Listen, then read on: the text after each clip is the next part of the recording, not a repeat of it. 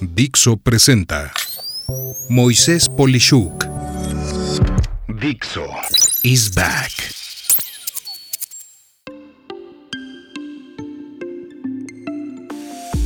Riesgos de seguridad en el metaverso. ¿Cómo te pueden robar tu dinero con tu permiso? Fíjate que a inicios de 2023 no podemos decir que el metaverso es una realidad común a nivel empresarial, sino más bien una serie de servicios y tecnología emergente que en conjunto con la denominada Web 3 promete que será un ambiente amigable y muy atractivo para la interacción con futuras personas, sean clientes o proveedores de servicios.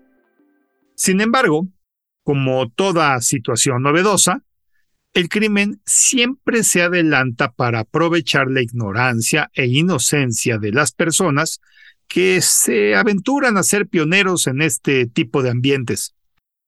De allí que el metaverso puede ser en un principio un vergel de oportunidades para defraudadores, ladrones, hackers y personas en general malintencionadas que buscarán hacer caer en diversas trampas a un universo de nuevas víctimas.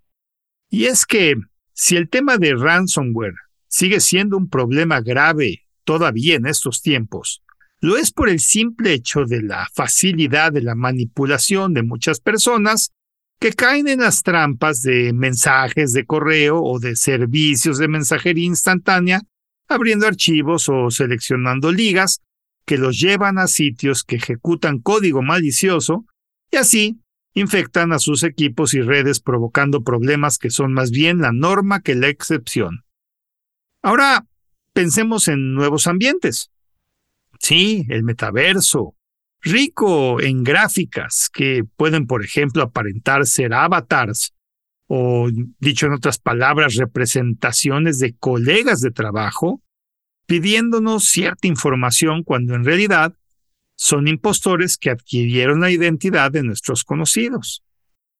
Y bueno, quiero enfocarme en temas más delicados cuando se trata de contratos inteligentes malintencionados o deshonestos. Y aquí me quiero concentrar en explicarte esto, porque siento que es y será por mucho tiempo la forma más maliciosa de robar a las personas por no estar familiarizadas con todo lo que tiene el metaverso, en especial estas famosas carteras o billeteras de criptomonedas. En palabras sencillas, cualquier persona para pagar en el metaverso o en Web 3.0 puede optar por igual en el uso de criptomonedas como Ethereum o Bitcoin, este, pues esto entre muchas otras. Y estas monedas como tal no tienen nada de malo, pues sabemos que se sustentan en blockchain, que técnicamente es un conjunto de múltiples computadoras interconectadas entre sí que se sincronizan para reconocer quién es dueño de qué, y son prácticamente imposibles de modificar, pues para hacerlo cientos o miles de computadoras eh, donde se van registrando estas transacciones tendrían que ser modificadas simultáneamente, algo sumamente difícil y además brutalmente costoso. Por cierto, para entender más de blockchain, te pongo la referencia de un artículo que escribí en mi blog sobre el tema y te dejo la liga en la síntesis de este episodio. Regresando a lo que nos ocupa, este sentimiento de seguridad es lo que los defraudadores usan como su herramienta, pues lo que buscarán hacer es manipularte a firmar un contrato inteligente con ellos para comprar, eh, para ser la primera persona, para ser de los primeros en recibir algo, o cualquier otro tipo de manipulación que te provoca a no pensar demasiado y hacer algo impulsivo. Y la clave es que al firmar este contrato con el simple hecho de presionar una liga, y que no es otra cosa este contrato, te, repito, no es un papel en donde firmas, sino es un programa almacenado en el blockchain que se ejecuta cuando sucede una determinada condición y esa condición puede ser simplemente que tu billetera de cripto tenga dinero, por ejemplo, y que pueden hacer uso de él cuando lo haya. Lo interesante de los contratos inteligentes es que se van a efectuar automáticamente. Por ejemplo, si le entraste a una subasta y tú ganaras, pues al firmar el contrato inteligente de esa subasta, tú autorizaste que el contrato te retire el dinero para adquirir lo que, entre comillas, tú ganaste. Esto le da la confianza, por supuesto, a vendedores legítimos. Pero, ¿qué tal si lo que te están vendiendo es cualquier cosa sin valor y te engañaron pensando en que estabas por comprar la gran cosa?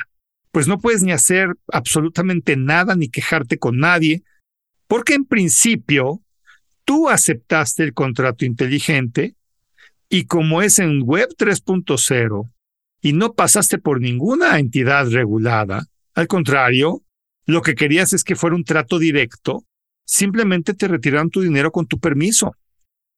En pocas palabras, te vieron la cara por ni siquiera saber el alcance de ese contrato inteligente deshonesto que tú aceptaste al hacer un clic en una liga y ojo, no lo firmaste precisamente tú como persona. No, no, no, no, no. Lo firmaste con tu cartera o billetera de cripto. Con eso firmaste.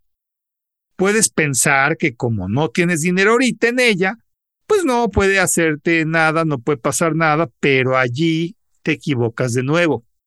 Pues cuando haya dinero, sea hoy o en 10 años, automáticamente el contrato inteligente lo va a retirar. Pues recuerda, tú lo autorizaste. Ya que capté tu atención, quiero pensar que puedes tener interés en responder la pregunta de cómo hacerle para no caer en esto cuando se trata de un contrato inteligente auténtico y no tener la preocupación de ello y, y cómo determinar cuándo es un contrato inteligente deshonesto. La verdad es que esto viene mucho con el sentido común, materia que como sabes me apasiona, es objeto de este podcast y lamentablemente también sabemos que es el menos común de los sentidos. Por lo anterior, te doy algunos puntos que quiero usar como una gran conclusión. Lo primero es que nunca, nunca, nunca caigas en las, entre comillas, motivaciones de grandes oportunidades que son sensibles al tiempo y que te empujan a hacer algo porque solo durará unos cuantos minutos la oportunidad. Si eso sucede, por favor ya ni le sigas. Claramente algo está mal. Lo segundo es fijarte quién es la persona que te está motivando a hacer o firmar algo. Si es desconocida, y en especial con una cuenta muy reciente o de poca actividad, ya puedo casi, casi garantizarte que es algo sospechoso.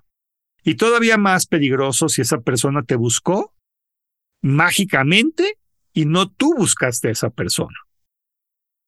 Lo tercero es no caer en la manipulación de que supuestamente pertenece a una gran empresa o startup o como nos gusta decirles empresas emergentes o pertenece a algún proyecto increíble, súper secreto y súper importante, etc. Te prometo que si fuera ese el caso, ni tiempo tendría para estar platicando y buscándote. Lo cuarto es que como tal hay que ver cómo es su perfil. Y fíjate que aquí casi siempre van a tratarte de manipular porque son personas hermosísimas, o sea, de veras muy atractivas, que inspiran confianza, que tal vez te dejan ver fotos con sus mascotas o sus bebitos acariciándolos recién nacidos, como para hacerte ver que son amables, de buen parecer, de lindas familias, etc. Y bueno, lo último, digo, hay muchos temas más, pero de lo más común es que son súper insistentes y te están mande y mande y mande mensajes para que hagas algo de lo que te dicen.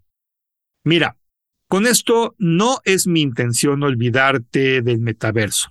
No quiero que lo olvides. Tampoco quiero que olvides las criptomonedas, menos el blockchain o web 3.0. No, no, no, no, no. Mi intención es hacerte ver que el crimen es simplemente aprovechado, que busca agarrarte de manera desprevenida y esto sucede normalmente con gente buena como tú, mi querida o querido escucha. Se vienen tiempos muy increíbles con invenciones y con innovaciones y servicios espectaculares que sucederán en el metaverso, a donde claro que querrás inscribirte y probablemente sí tengas una cartera de cripto, pero eso no quiere decir que tengamos que bajar la guardia. Y por eso espero que estas ideas te permitan evitar caer en trampas inesperadas. Soy Moisés Polishuk y agradezco que me hayas escuchado. Hasta la próxima.